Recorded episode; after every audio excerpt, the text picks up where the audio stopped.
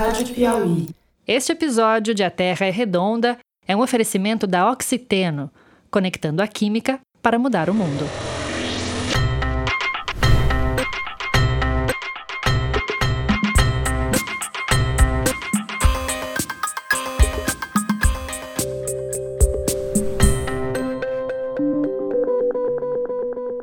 Oi, eu sou o Bernardo Esteves e está começando mais um episódio de A Terra é Redonda, o podcast de ciência da revista Piauí.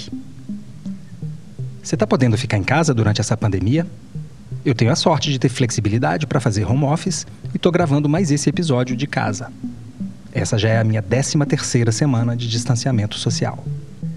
E como é que está o seu consumo de drogas durante a quarentena? Eu não estou falando só das substâncias proibidas, que são as primeiras em que a gente pensa quando usa essa palavra drogas. Eu estou falando também de cigarro, café, álcool, que são produtos que a gente compra com muita facilidade no comércio. E que também mexem com o funcionamento da nossa mente, da mesma forma como as drogas ilícitas. Tem gente que deu uma freada no consumo. Ou porque costumava usar socialmente e não dá para fazer isso no isolamento, ou porque tem medo de essas substâncias afetarem sua imunidade. Mas também tem gente que está consumindo mais drogas durante a quarentena. É um jeito que alguns encontram para lidar com o medo causado por um vírus que está matando muita gente no mundo todo. E também é um jeito de enfrentar a solidão causada pelo distanciamento de outras pessoas. Tem muita gente se dando conta só agora de quanto nós humanos somos animais sociais. Isso foi um período que está causando uma série de mudanças na rotina de vida né, das pessoas, tem trazido várias angústias, não só pela epidemia em si, mas pelo isolamento social. E essa questão do contexto de vida, ele afeta diretamente a questão do uso. Essa é a Ana Cristina Maluf, uma farmacologista que está fazendo doutorado na Unicamp, em Campinas. Ela estava estudando a redução de danos, que é uma abordagem possível para a sociedade lidar com o problema das drogas. Mas já já a gente fala disso. Aí veio a pandemia e a Ana Cristina decidiu mudar a tese dela. Ela passou a estudar justamente como as pessoas estão consumindo drogas durante a quarentena.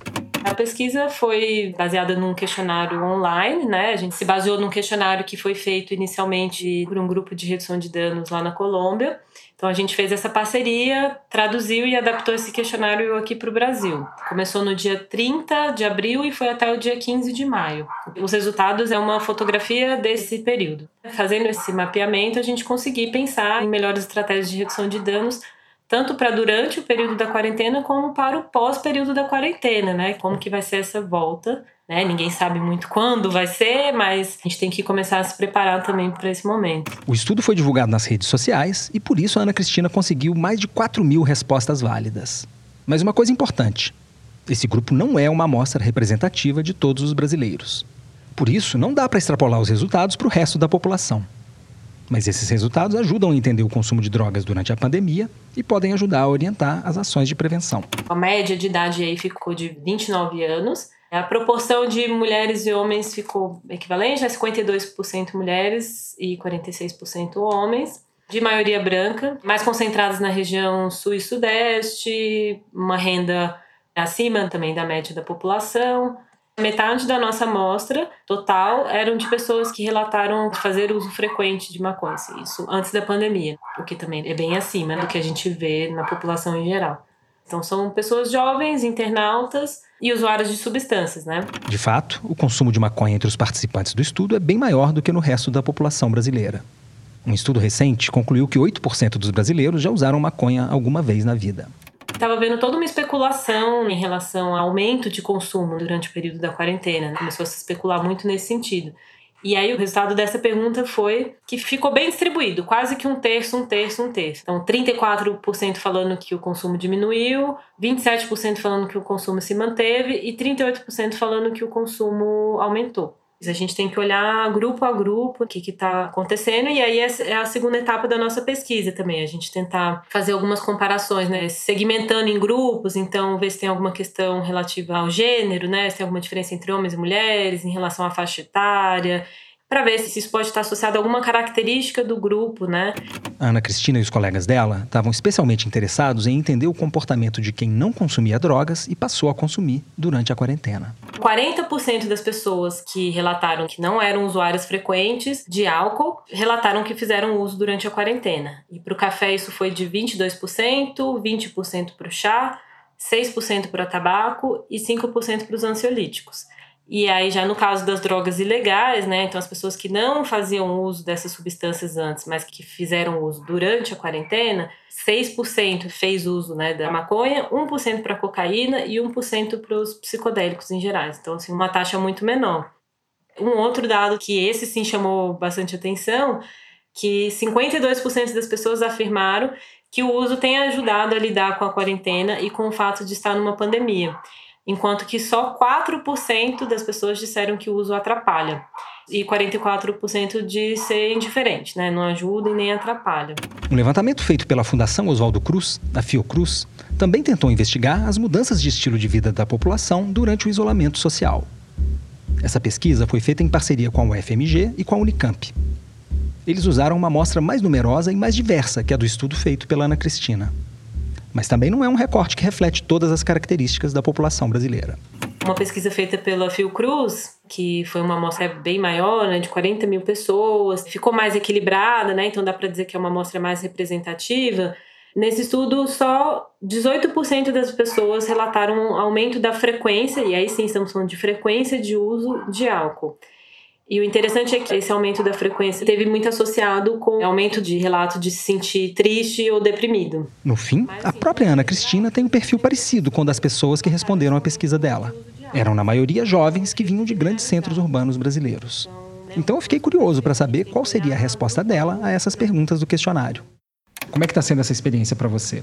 Boa pergunta. Eu estou consumindo mais café e eu estou consumindo mais melatonina. Eu sou uma pessoa mais notívaga, então já tenho uma certa dificuldade aí de ajustes de horário. Para mim não era tão comum assim insônia e eu passei a ter bastante insônia, né? Então a melatonina tem me ajudado bastante nesse sentido. Então basicamente as minhas drogas da quarentena são café e melatonina. Uma para acordar, outra para dormir, né? E álcool eventualmente de final de semana, às vezes, né, durante a semana, mas basicamente tem sido essas as minhas drogas de escolha. Eu também falei sobre os resultados com o psiquiatra Luiz Fernando Toffoli, que é pesquisador da Unicamp e colaborou com o estudo. Então, o que a gente teve relato de aumento de experimentação foi em substâncias eh, relacionadas à performance de alguma maneira. Então, café, aumento ou estabilidade, na verdade. Café foi estabilizado, chá aumentou, o consumo de chás, né, chás caseiros, e aí tem o chá preto, que é um chá estimulante, né? Então está dentro desse contexto a gente teve também uma regularidade no, no, relato do uso de sedativos, de ansiolíticos, né? que evidentemente não é para aumentar a performance na hora que se toma, mas muita gente tem tido insônia. Então, para dormir e acordar no dia seguinte, poder né, trabalhar ou, enfim, sobreviver. O que houve um relato de uso da experimentação foi de substâncias de balada, substâncias de festa, né? Aí isso inclui desde substâncias legalizadas, como os energéticos, mas também drogas ilícitas de balada, como MDMA barra êxtase ou LSD.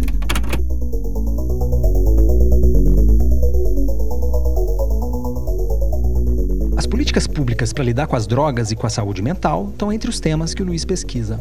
Queria te perguntar em que medida essa pandemia joga uma luz nova sobre a discussão que a gente vinha tendo sobre a política de drogas no Brasil? A primeira coisa que salta aos olhos é que alguns personagens que eram bem conhecidos dentro do universo proibicionista, ou seja, as pessoas que querem mais repressão, mais proibição, maior controle, maior punição para usuários e para traficantes, é, apareceram no campo para confrontar as medidas de isolamento e, em alguns casos, falar desatinos claros a respeito da, da curva de epidemia ou do que protege o que não protege, e até no caso de terapêutica. O caso mais conhecido, que estou notório, na verdade, é o do deputado Osmar Terra, ex-ministro da Cidadania, que tem assumido posições completamente anticientíficas.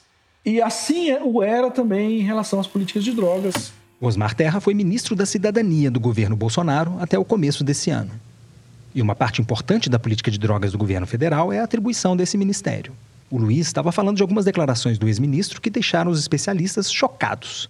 Anda na rua no Rio de Janeiro e ver a quantidade crescente de pessoas se drogando nas ruas. Se isso não é uma epidemia, eu não entendo mais nada do que é epidemia. Eu sou médico. Eu fui gestor de saúde pública mais de 10 anos. Essa gravação é de uma entrevista que o ex-ministro deu no ano passado para a repórter Audrey Furlaneto, que trabalhava para o jornal O Globo. Eu fui da Força de, Intervenção, a Força Tarefa, da Intervenção Federal do Rio. Eu cuidei da área social. Eu andei nas ruas de Copacabana, vendo vazias, os hotéis vazios, né? Se isso não é uma epidemia de violência, não é uma epidemia que tem a ver com as drogas, eu não entendo mais nada. Então, eu acho que nós estamos, não, não, não podemos falar ainda, nós temos que nos basear em evidência. Você talvez se lembre desse episódio que aconteceu em maio do ano passado. Ele me chamou muita atenção naquela ocasião. Eu concordo totalmente com a premissa do ex-ministro. Nós temos que basear nossas políticas públicas em evidências. Mas a observação pessoal dele está longe de ser uma evidência válida. Andei pelas ruas de Copacabana e elas estavam vazias. Logo, está acontecendo uma epidemia de drogas. Parece piada, né? Não precisa ter estudado filosofia da ciência para entender que faltam algumas etapas nesse raciocínio e que não dá para concluir muita coisa a partir dessa observação. E o ex-ministro Osmar Terra devia saber disso. Afinal, ele é médico formado pela UFRJ e foi treinado com método científico. E ele de fato trabalhou na gestão de saúde. Ele foi secretário de saúde de Porto Alegre e dirigiu um grupo hospitalar gaúcho. Só que nesse caso, ele usou as credenciais dele para dar uma carteirada sem fundamento. Se você for atrás de quem estuda o tema das drogas, vai penar para achar alguém que concorde com Osmar Terra. Ele sabe que as ruas de Copacabana vazias não autorizam ninguém a concluir que está rolando uma epidemia de drogas. Mesmo assim, ele estava usando esse raciocínio duvidoso para justificar a política de drogas do governo. Foi por causa de declarações como essa do Osmar Terra que eu tive vontade de fazer esse podcast. A gente precisa cobrar dos gestores que as declarações e atitudes deles sejam baseadas em evidências científicas de qualidade.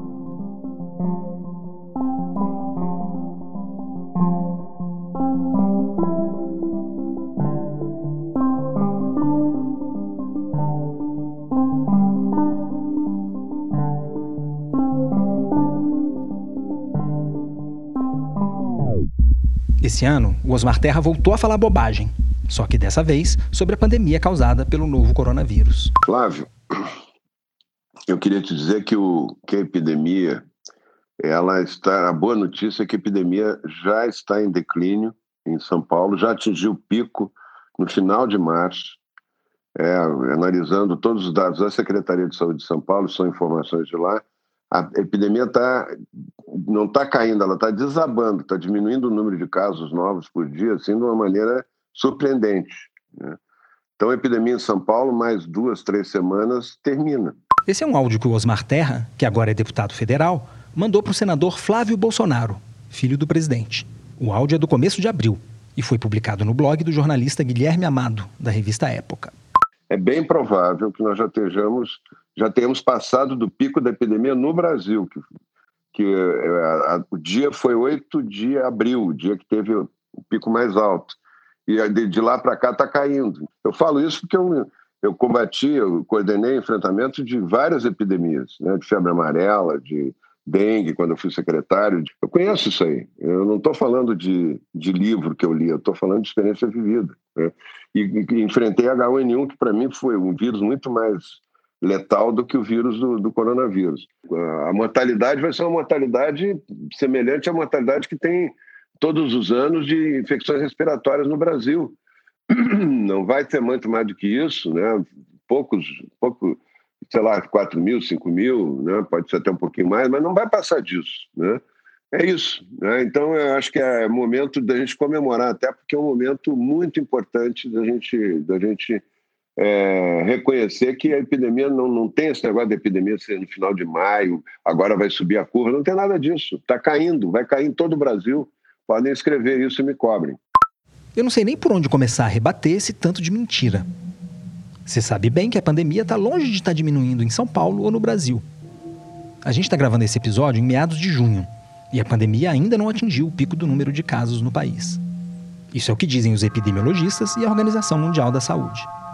O número de mortos pela Covid-19 no Brasil até o dia 9 de junho beirava os 40 mil. E você pode apostar bastante dinheiro que ele ainda vai crescer mais um tanto. Em 2009, o número de vítimas fatais do H1N1 o vírus que o ex-ministro citou, foi de 2060. Quer dizer, só até junho, o número de vítimas do coronavírus já era quase 20 vezes maior. Mas vamos dar o benefício da dúvida ao Osmar Terra. Você pode alegar que ele exagerou na especulação, que o estrago causado pelo coronavírus pegou todo mundo de surpresa, que essa é uma declaração antiga e que talvez ele tenha moderado o discurso desde então. Seria lindo. Mas, infelizmente, o que está acontecendo é justamente o contrário. Se você for lá no Twitter do Osmar Terra, você vai ver que ele continua defendendo que o número de casos está diminuindo no Brasil, que a quarentena é inútil e que a cloroquina funciona contra a Covid-19. Outro dia, ele cravou que a epidemia termina em junho. Quer apostar? Um levantamento de abril, feito pela agência de checagem aos fatos, concluiu que Osmar Terra é o parlamentar que mais espalhou desinformação sobre a pandemia no Twitter. Uma coisa que aconteceu nessa pandemia, que foi muito importante em termos de, do debate público sobre drogas, é a completa deslegitimação do Osmar Terra. Esse é o neurocientista Siddhartha Ribeiro, pesquisador da Universidade Federal do Rio Grande do Norte, que se interessa pela questão das drogas. Osmar Terra passou os últimos cinco anos sendo considerado um interlocutor legítimo por boa parte da mídia nacional e ele tinha suas credenciais de, de médico, de deputado, de político.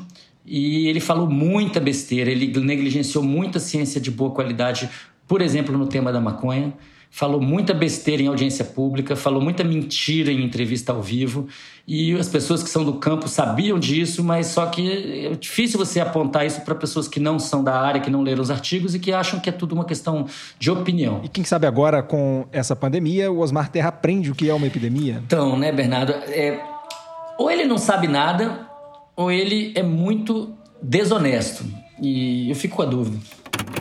Para entender essa suposta epidemia de drogas que Osmar Terra diz que tem no Brasil, a gente precisa falar de um estudo feito pela Fiocruz para investigar o consumo de drogas no país. Esse estudo foi encomendado pelo governo federal durante o governo Dilma Rousseff. Quando os resultados ficaram prontos, o presidente já era Michel Temer, mas o governo engavetou a pesquisa. No primeiro momento, o governo Jair Bolsonaro proibiu a divulgação dos resultados. Será que é porque eles não mostravam que tem uma epidemia de drogas em curso no país? Foi no meio dessa disputa que Osmar Terra passeou pelas ruas vazias de Copacabana. Eu já tinha tratado dessa questão com o Siddhartha Ribeiro numa outra entrevista que eu fiz com ele. É, esse episódio é um exemplo de absurdo surrealismo do século XXI. Por quê? Porque o governo, em primeiro lugar, isso veio do Temer, e aí o, o governo Bolsonaro manteve, está proibindo a divulgação de uma coisa que foi paga com dinheiro público. Então, já está tá errado daí, porque a gente pagou por isso. Todo mundo tem direito de saber o que, que a pesquisa deu. Segundo, os números são muito semelhantes aos números do segundo e do primeiro levantamentos nacionais. Essa entrevista com Siddhartha foi gravada em julho do ano passado, durante a Flip, a festa literária internacional que acontece em Paraty. A gente já estava com a ideia de fazer um episódio do podcast sobre a política de drogas, e por isso chamou o Siddhartha. A conversa foi aberta ao público, na casa que o Instituto Moreira Salles montou durante a Flip. O que, que é que incomoda nesse levantamento? Eu acho que são três coisas. A primeira é dizer que não há epidemia. Epidemia é uma coisa que se alastra rapidamente. Você fala assim, pô, ano passado tinha 10%, esse ano tem 20%, ano que vem tem 30% ou 40%. Aí você fala, tem uma epidemia aqui, uma progressão geométrica ou, ou mesmo aritmética. Não é o caso. Mas esse discurso da epidemia é utilizado para justificar pesados investimentos em comunidades terapêuticas de fundo religioso. É todo mundo com pânico do crack. Ah, o crack vai destruir o Brasil. Bom, tem menos de 1% de usuários de crack e 66% das pessoas eh, consumiram ou consomem álcool. Se tem epidemia, é de álcool. Se temos um problema. E, e, vamos dizer claramente, não tem epidemia porque não está aumentando o número de usuários. Mas se tem um problema de abuso de droga no Brasil, é álcool. Quando uma pessoa atropela 12 pessoas na parada de ônibus, é álcool. Quando chega em casa e bate em todo mundo, é álcool. Isso quer dizer que a gente deveria proibir o álcool? Não. O álcool é ótimo, desde que tomado em quantidades adequadas, no local adequado. Ou seja, a educação para drogas está por se fazer. A gente não sabe como usar drogas. As pessoas usam mal. Siddhartha não é o único especialista que torce o nariz para a ideia de uma epidemia de drogas no Brasil. Na verdade, a grande maioria dos pesquisadores que investigam o assunto concorda com ele. A ideia toda de se propor uma epidemia, ela é muito equivocada conceitualmente, né? Epidemia é, é um conceito desenvolvido é que a gente usa como uma metáfora, na verdade. Né? Esse é, de novo, o psiquiatra Luiz Fernando Toffoli. Eu acho a metáfora ruim. Eu não gosto de usar em nenhum contexto que envolva drogas. Nem para álcool, nem para consumo de opioides. É... O que a gente pode falar é do número de casos que cresce e, e porque existe uma dinâmica na política de drogas que é muito peculiar. O consumo de drogas eh, sobe e, e desce uh, muitas vezes por razões que a gente não consegue compreender. É como se fossem modas. Mas antes de continuar, eu acho importante a gente parar para se perguntar por que algumas drogas são liberadas e outras não. Será que existe algo essencialmente diferente entre a cocaína e o álcool, por exemplo? Ou entre a maconha e o cigarro? Quando eu toquei nesse assunto com o Luiz, ele me falou de um estudo de 2010 que propôs classificar as diferentes drogas de acordo com o prejuízo que elas provocam. E aí entra tanto o prejuízo para o próprio usuário, quanto o que ele causa para os outros, para a família dele e para a sociedade. Nos três primeiros lugares, ficaram o álcool, a heroína e o crack, que é uma forma de cocaína. Mas uh, o que chama atenção quando a gente olha o, o gráfico né, em ordem decrescente de perigo é que lá no começo estão misturadas drogas legais e ilegais. No meião estão misturadas drogas legais e ilegais. Por exemplo, a maconha e o tabaco ficam ali no, no meio. Né? E no final você encontra também uma mistura de, de substâncias legais e ilegais, mais para ilegais, inclusive, né? As consideradas mais seguras, curiosamente, são os, os alucinógenos, né? os psicodélicos. Se você tentar fazer uma, uma divisão farmacológica, ela não faz sentido. Né? É, há perigosas e não perigosas em todas as faixas. Né? No fundo, o que as drogas todas têm em comum, as lícitas e as ilícitas, é que elas nos permitem alcançar estados alterados de consciência. Pensa naquela euforia que você sente depois de dois drinks, ou no foco e na concentração que vem depois de um café forte. Aliás, a minha amiga Paula Scarpim, diretora aqui do Terra, já notou que eu fico muito melhor para gravar o programa depois de tomar um expresso duplo. E por isso ela gostava de me encher de café quando eu ia gravar as locuções. 30 segundos eu vou completar o meu café. Ô, oh, gente, esse som. É, me parece que são muito poucos os seres humanos que não buscam algum grau de alteração do estado ordinário de consciência.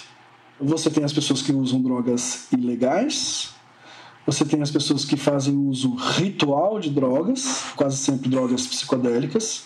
Você tem pessoas que usam drogas legalizadas, e você tem pessoas que não usam drogas, mas que frequentemente são adeptas de outras formas de alteração da consciência que elas nem se dão conta de que são formas de alteração de consciência. Por exemplo? O mais óbvio seria a meditação, meditação transcendental, meditação de mindfulness, mas o transe, o transe que é frequente né, nas religiões africanas, espíritas e pentecostais e neopentecostais também é uma alteração do estado ordinário de consciência. E mesmo alguém que não faça nada disso, quem já se submeteu a, uma atividade física intensa, correu, né, nadou, caminhou rapidamente e ao chegar em casa sente aquela sensação de bem-estar, de leve, leve euforia, essa pessoa está se drogando, de certa forma, com as suas próprias endorfinas. Né? Então, faz parte da natureza humana sair de seu estado regular. Né? A gente vai fazer isso sempre. Né? Algumas vezes, e para algumas pessoas, isso se torna uma coisa descontrolada.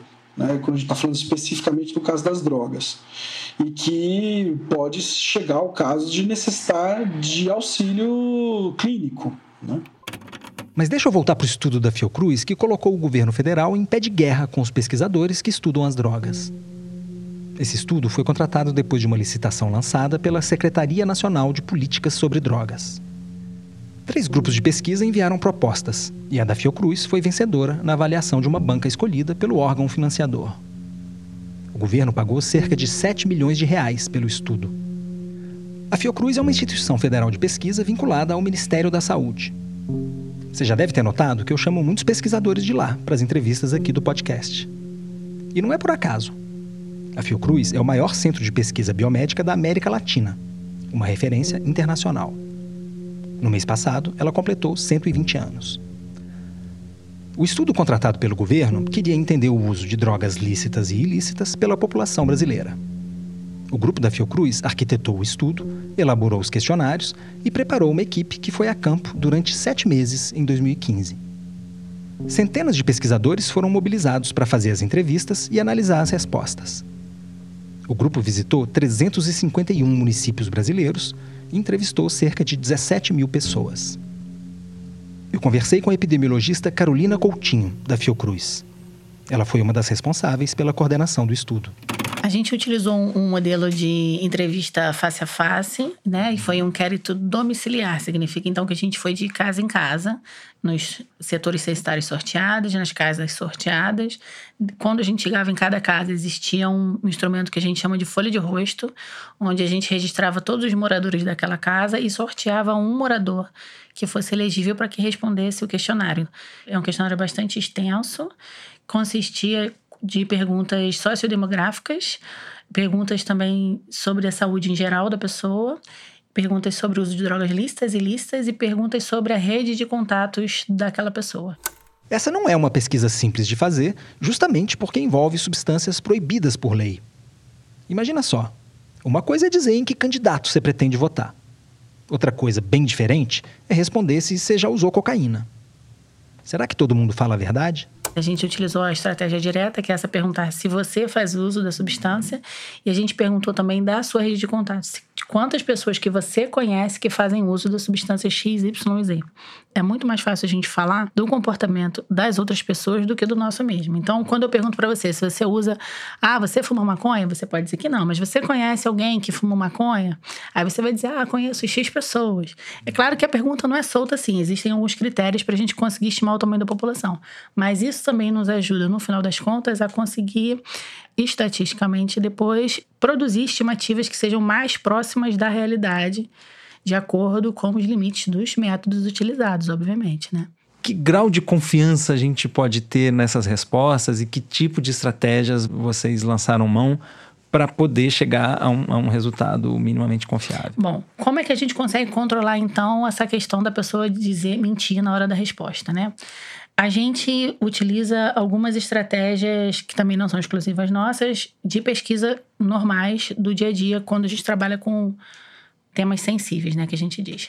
A primeira delas é o treinamento das equipes e dos entrevistadores, então de fazê-los entender o que significa pesquisa, qual a importância, de ter empatia com o entrevistador na hora da entrevista. Ele não está ali numa posição que ele vai julgar o que o entrevistado está dizendo, então, independente da qual seja a resposta do entrevistado, ele não esboça nenhuma sensação de crítica, por exemplo, é para não deixar as pessoas constrangidas, né? É claro que ainda assim existe chance das pessoas mentirem, existe. Um outro ponto principal também que ajuda bastante nisso é a questão do sigilo. Quando a gente vai fazer o questionário, o questionário não é feito na frente de outras pessoas, é somente um entrevistador e um entrevistado. Então, eles vão para um lugar onde, eles, onde eles possam ficar sós e, e tenham privacidade para que outras pessoas não escutem a resposta, de forma que o entrevistado fique mais. É, à vontade. À vontade para responder. Os resultados da pesquisa da Fiocruz oferecem um panorama bem vasto sobre o uso de drogas no Brasil.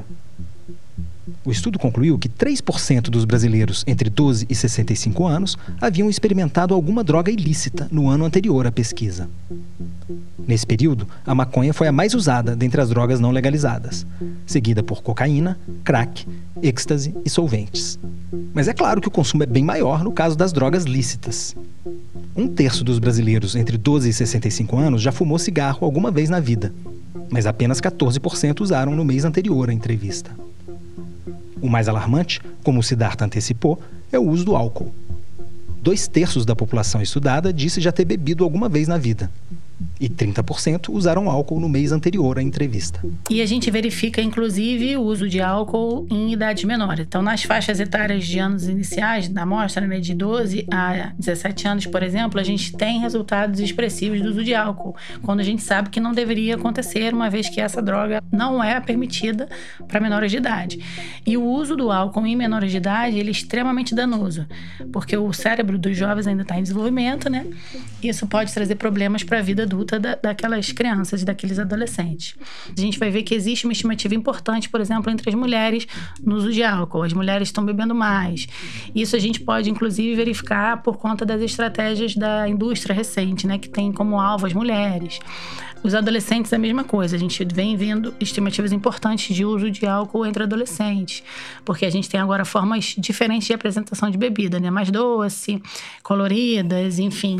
Uma constatação alarmante do estudo foi o uso do álcool em binge. Você talvez já tenha ouvido essa expressão em outro contexto. A gente usa esse termo, binge watch, para falar de quem maratona uma série no Netflix, por exemplo. Mas aqui as pessoas não estão vendo episódios um atrás do outro. Elas estão enfileirando drinks em série. É, na verdade, é o uso que a gente vê se você for, por exemplo, em festas open bar. Pessoas vão e consomem uma grande quantidade de álcool num curto intervalo de tempo no início da festa, normalmente. A literatura já mostra que é um padrão de forma de consumo de álcool mais associado a consequências graves, como acidente de trânsito, violência doméstica, violência sofrida e perpetrada, acidente de trânsito especificamente, prática de sexo não protegido, por exemplo, que pode, inclusive, ocasionar em doenças sexualmente transmissíveis, como HIV, hepatite, sífilis, sífilis, gonorreia, enfim, uma série de, de, questões. Então, essa forma de consumo é a forma mais danosa para a saúde. Uhum. E vocês encontraram uma parcela importante da população que está consumindo dessa forma o álcool? Sim, se a gente falar do Brasil, foram cerca de 25 milhões de pessoas que fizeram uso em nos 30 dias anteriores à entrevista. Então, significa dizer que essas pessoas estão com um padrão mais danoso de consumo de álcool e que precisam de minimamente falando de orientação de prevenção e algumas delas, em certa medida, precisarão de algum acompanhamento de tratamento. Como a gente viu mais cedo, os resultados do estudo foram abafados. Primeiro no governo Temer, depois no governo Bolsonaro. Essa era uma prerrogativa que o governo tinha, conforme o contrato assinado com a Fiocruz. Eu procurei um representante do governo para saber qual era o problema com o estudo da Fiocruz. Quem atendeu meu pedido foi o psiquiatra Quirino Cordeiro Júnior, que é secretário de Cuidados e Prevenção às Drogas do Ministério da Cidadania. Na verdade, o que havia acontecido é que na condução da, da pesquisa, o método de pesquisa que foi pactuado entre governo federal através da Senad não foi utilizado. E por conta disso, então, já desde aquela época, o governo federal colocou é, em xeque os resultados, não aceitou aqueles resultados. E, na verdade, essa questão, esse impasse, né, acabou se estendendo, então, desde 2017 até o ano passado, 2019. Mas a Fiocruz insistia que o governo brasileiro aceitasse os resultados da pesquisa. E o governo brasileiro é, insistia que não, que não iria aceitar. O esquisito nesse questionamento do governo é que o método da pesquisa segue exatamente as especificações do edital da licitação que a Fiocruz ganhou. O que o governo argumenta é que os resultados da pesquisa atual não podem ser comparados com dois levantamentos anteriores sobre o uso de drogas no Brasil. E isso porque houve uma série de diferenças importantes no desenho dos três estudos, nas perguntas feitas, no universo de participantes, nas substâncias consideradas. Isso, de novo, já estava previsto desde o edital. E os pesquisadores da Fiocruz desenharam um método para comparar os resultados atuais com os anteriores. Só que, para isso, eles precisariam de uma série de dados sobre esse estudo e eles alegam que o governo não providenciou esses dados. Até o momento da publicação desse episódio, o impasse entre o governo e a Fiocruz ainda não tinha sido resolvido. E o governo não só recusa o estudo entregue pela Fiocruz, como quer que a instituição devolva o dinheiro pago para fazer a pesquisa. E como o estudo não comprova a hipótese de uma epidemia de drogas no Brasil, ele não se encaixa muito na narrativa do governo.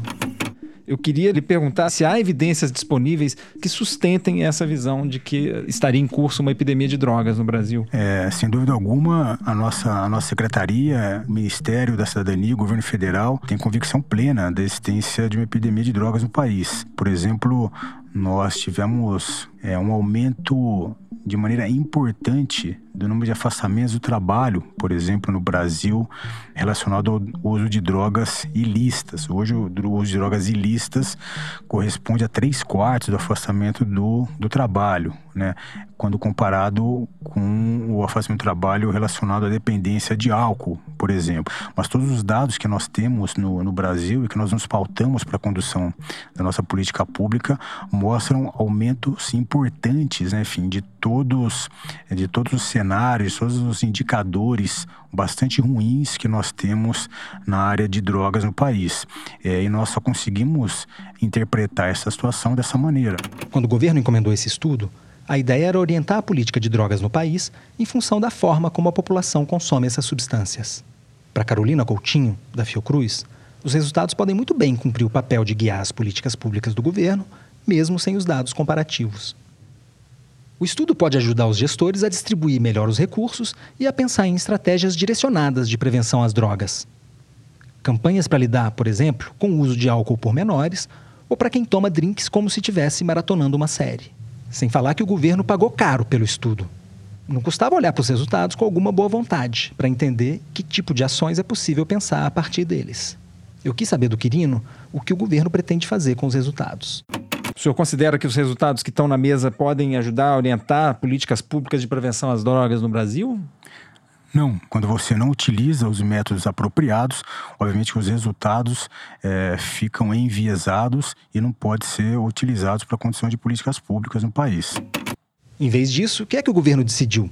Contratar um novo estudo, e dessa vez, sem licitação. O novo levantamento foi encomendado à Universidade Federal de São Paulo, a Unifesp. O trabalho vai custar aos cofres públicos quase 12 milhões de reais, conforme noticiou em março o site The Intercept Brasil. E isso não é tudo. De novo, não vai ser possível comparar os resultados dessa pesquisa com os três levantamentos anteriores. Ou seja, ainda não vai ser dessa vez que a gente vai ter uma série histórica de dados que mostre que é falsa a tal epidemia de drogas alardeada pelo Osmar Terra.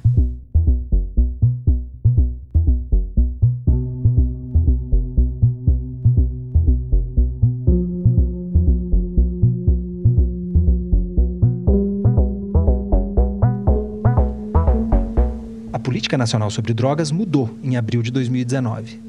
E não foi por uma lei discutida no Congresso, mudou por um decreto do presidente. Jair Bolsonaro, como a gente sabe, foi eleito com um discurso de intolerância com as drogas. E um dos principais eixos da nova política de drogas do governo dele foi fortalecer as chamadas comunidades terapêuticas, que acolhem e oferecem tratamento para as pessoas com dependência química. O ano passado, 2019, nós tivemos uma expansão grande, chegamos a 11 mil vagas financiadas pelo governo federal.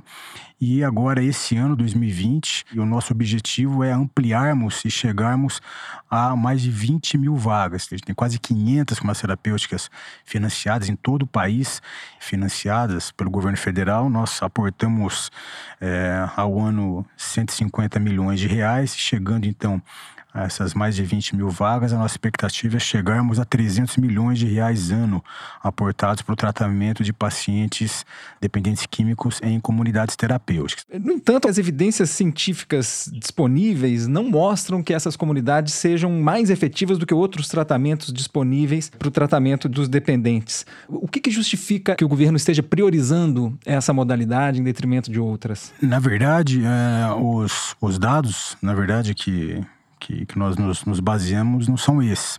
Nós temos, por exemplo, uma, uma pesquisa recente conduzida pelo, pelo psicólogo Pablo Kurlander, né, que mostra resultados bastante expressivos do acolhimento de é, internos em cunhas terapêuticas. Né. Então, na verdade, é, o governo federal tem trabalhado com as cunhas terapêuticas baseados é, em evidências científicas. Esse trabalho é um trabalho realizado no Brasil. Eu não conhecia esse estudo do Pablo Kurlander que o Quirino citou. Então eu fui atrás dele. E aí eu descobri que o Pablo Kurlander não é exatamente um pesquisador isento. Na verdade, ele é gestor geral da Federação Brasileira de Comunidades Terapêuticas. Ou seja, é parte interessadíssima nesses resultados. Mas o secretário tocou também em outro aspecto importante da política de drogas do governo Bolsonaro. A nova política nacional sobre drogas tira, na verdade, é, o foco do tratamento é, das pessoas com dependência química de uma abordagem de redução de danos que basicamente não trabalhava na perspectiva da recuperação efetiva do indivíduo, não buscava que esse indivíduo ficasse abstinente, que ele se recuperasse, que ele voltasse a ter uma vida em sobriedade, reinserido socialmente, mas simplesmente trabalhava na redução de eventuais danos que as drogas pudessem causar na vida dele. A gente muda essa perspectiva e passa a trabalhar na perspectiva da promoção e manutenção manutenção da abstinência, na promoção da sobriedade do indivíduo, para que o indivíduo possa realmente se recuperar, ter uma vida plena, cidadã, voltar a trabalhar, cuidar da sua vida, cuidar da sua família. A Ana Cristina Maluf, a farmacologista que apareceu no começo desse episódio, estuda justamente a redução de danos que está sendo deixada de lado nesse governo. Então eu pedi para ela explicar no que consiste essa abordagem. Eu acho o conceito mais utilizado de redução de danos, né? É uma abordagem ao fenômeno das drogas que ele visa minimizar os danos sociais e a saúde associados ao uso de substâncias. Pessoas que não querem ou que não podem parar o uso. Ela é norteada pelo cuidado em liberdade, pelo respeito à autonomia das pessoas e buscando construir estratégias de cuidado junto com usuários. Ana Cristina, o governo atual tem uh, priorizado a abstinência dos usuários em detrimento da redução de danos. Para quem pesquisa uso de drogas, essa escolha do governo, essa aposta na abstinência, ela tem algum respaldo nos estudos científicos? Olha, na verdade não. Esse modelo que a gente tem hoje, que é da abstinência total, ele é ineficaz. Porque só uma pequena minoria das pessoas que consegue ficar sem usar, né? A grande maioria acaba voltando ao uso, mesmo depois de longos períodos de internação esse grande período de internação por si só também já é problemático, porque rompe vínculos sociais, né, dificulta mais ainda da pessoa se inserir novamente, né, e se adaptar ao seu meio. Em 2001, né, quando foi instituída a reforma psiquiátrica, ela já coloca que a internação ela deve ser a última opção no tratamento da dependência e durante curtos períodos, né, até fazer um processo de desintoxicação que leva aí de uma a duas semanas e não mais do que isso, né? Com essa nova política, o governo está dobrando a aposta na chamada guerra às drogas. Por trás desse rótulo está uma política de criminalização do tráfico e do uso de drogas e de intolerância com as substâncias ilegais. Só que, como diz uma piada popular na internet, quem está ganhando a guerra às drogas desde o começo são as drogas. E quem está perdendo, a gente também sabe muito bem quem é. Você não combate a droga, né? Você acaba combatendo pessoas, né? Entre 2009 e 2016, né, quase 22 mil pessoas foram mortas pela polícia aqui no Brasil. Dessas vítimas que a Ana citou, 76% eram negros, 99% eram homens e 65% tinham entre 12 e 29 anos. Ou seja, as vítimas da guerra às drogas pertencem a um grupo muito específico da população. Essa política de guerra às drogas, né, ela tem afetado majoritariamente a juventude negra no nosso país a questão das drogas ela anda lado a lado com esse problema que agora está muito em evidência nessas últimas semanas, que é a questão da violência policial e o racismo que é estrutural na nossa sociedade. Né?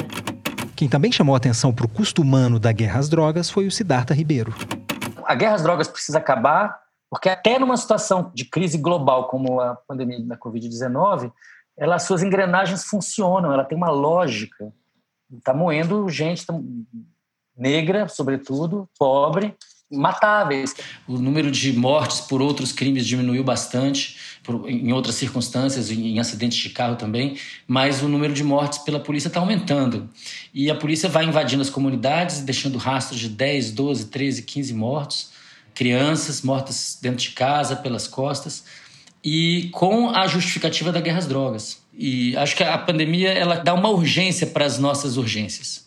E essa é uma urgência muito urgente, porque quem está sofrendo está sofrendo muito e isso não costuma sair muito no jornal. Saiu, a polícia matou 13.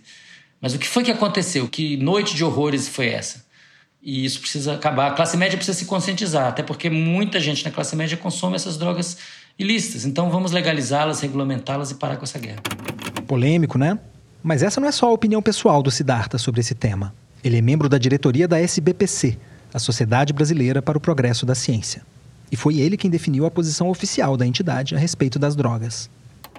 A gente precisa de regulamentar todas as drogas. Isso é uma posição que a gente tirou ano passado. Eu fiz essa proposta e passou com, por unanimidade na Assembleia da SBPC. É, legalizar e regulamentar todas as drogas. Acaba com essa história de droga de Deus, droga do diabo. Não tem. É tudo do homem. E a gente tem que regulamentar. E tem que ter rótulo, tem que ter bula, tem que avisar as pessoas e tem que controlar a propaganda. Parece quase delirante da parte do Siddhartha falar em legalização das drogas nesse momento. E repara que não é só descriminalização, é legalização mesmo. Esse é um debate que parece fora de cogitação durante o governo Bolsonaro. Mas quem defende a legalização lembra que, junto com ela, viria a cobrança de impostos sobre as drogas. E isso não seria nada desprezível no momento de economia parada por causa da pandemia. Luiz Fernando Toffoli. Um dos efeitos que acelerou o fim da proibição do álcool nos Estados Unidos do início do século XX, né, porque o álcool foi proibido, a chamada lei seca, né? que lá eles chamam de, eh, em inglês seria a tradução de proibição, né? a grande proibição.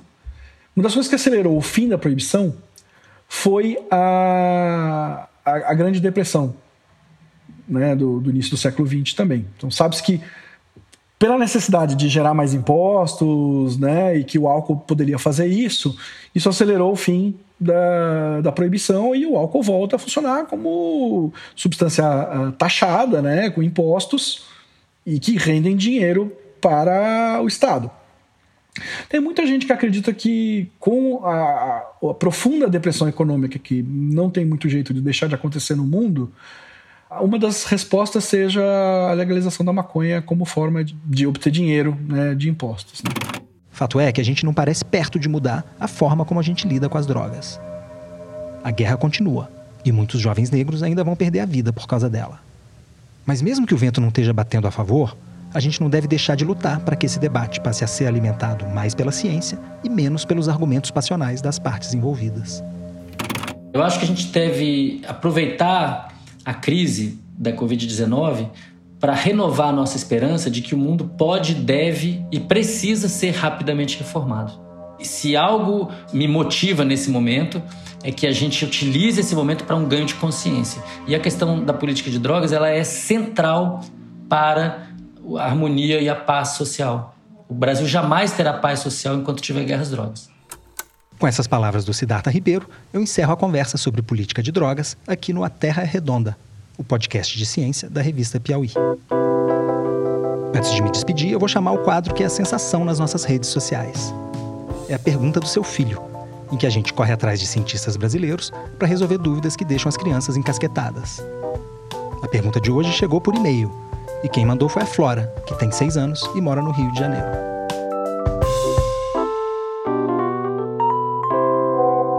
É verdade que as estrelas elas morrem e aí elas viram um buraco negro? Obrigado pela sua pergunta, Flora. E aí, será que um dia o nosso Sol vai virar um buraco negro também? Para te ajudar, a gente foi atrás da astrofísica Raíssa Mendes, que é professora da Universidade Federal Fluminense, em Niterói. Oi, Flora! É verdade, sim, que quando algumas estrelas morrem, elas viram buracos negros. A gente pode pensar que a situação da estrela é parecida com a de um balão. Imagina que eu tenho um balão desses de festa, cheio de ar. Aí eu seguro o balão e faço força com as minhas mãos, apertando o balão. Se eu não aperto muito forte, o balão aguenta, não aguenta? Uma estrela como o Sol é parecida com esse balão. A força que aperta o Sol é a gravidade. É a mesma força que aperta a gente contra o chão na Terra. Mas o Sol ele aguenta esse aperto, aguenta porque o Sol é uma estrela jovem, cheia de vida. Ele faz força no sentido contrário, que nem o balão que oferece resistência à nossa mão. Agora, quando a estrela é mais velha, ela fica mais fraca. É como se o nosso balão sentisse o aperto ficando mais forte. E se o aperto no balão é forte demais, o que, que acontece? Chega um ponto que ele não aguenta mais e estoura, não é? Então, da mesma forma, em algumas estrelas, aquelas que são muito pesadas, muito maiores que o Sol, chega um ponto que elas não aguentam mais essa pressão da gravidade. Daí todo o material da estrela é comprimido num ponto, elas colapsam e viram um buraco negro. E por que, que a gente deu esse nome estranho, né, buraco negro, para o objeto que se forma lá no fim?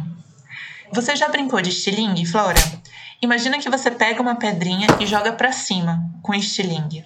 Ela vai até uma certa altura e volta, não é? Se você jogar com mais força, ela vai mais longe ainda e volta. Se a gente tivesse um estilingue super potente, essa pedrinha podia até sair da Terra e ir lá para o espaço sideral. Agora, o que, que isso tem a ver com buraco negro? O que faz essa pedrinha cair de volta para o chão é justamente a força da gravidade. Num buraco negro, essa força é tão grande que nem o estilingue mais potente do universo consegue jogar pedrinhas lá de dentro para quem está fora. Na verdade, nem a luz consegue sair lá de dentro e ir para fora. Se você está lá dentro e acende uma lanterna, a gravidade do buraco negro arrasta até essa luz de volta para dentro e quem está fora não consegue ver nada. Por isso que ele é escuro, ele é negro. Bom, tem muitas coisas fascinantes sobre buracos negros. Me diz se você tiver mais alguma dúvida, tá bom? Interessante, hein? Agora, não era só a Flora que estava curiosa sobre os buracos negros. Chegou aqui também a pergunta do Miguel, que mora em São Paulo. Eu sou o Miguel, tenho seis anos e eu quero saber para onde as coisas que os, que os buracos negros sugam vai. Raíssa, responde mais essa pra gente. A pergunta do Miguel, para onde vão as coisas que os buracos negros sugam, é muito boa. E hoje existem vários cientistas que se fazem essa mesma pergunta. E por que ela é tão difícil de responder? É porque para a gente que está do lado de fora do buraco negro, é impossível ver o que tem dentro. Ninguém que cai lá dentro consegue voltar para contar para a gente a história da viagem. Mas tudo bem, o que, que os cientistas então acham que acontece lá dentro? A gente acredita que tem a resposta a essa pergunta até um certo ponto. Imagina que eu mando um robozinho, por exemplo, para explorar esse buraco negro. Ele vai se aproximando, se aproximando, e por enquanto tá tudo bem. Ele consegue mandar uma mensagem pra gente dizendo como ele tá, e se ele mudar de ideia e quiser voltar, ainda dá tempo. Mas se ele atravessa a fronteira do buraco negro, isso muda. Ele não consegue mais mandar mensagem pra gente, e por mais que ele faça força e tenha o foguete mais potente do universo, ele não consegue sair. Ele necessariamente continua entrando mais e mais fundo. E o que, que acontece com ele? Lá dentro do buraco negro, a força da gravidade é tão forte que ela aperta e estica o robozinho como se ele fosse massinha de modelar. Mais e mais fundo no buraco negro, até as moléculas que formam o robozinho são esticadas de uma forma super violenta.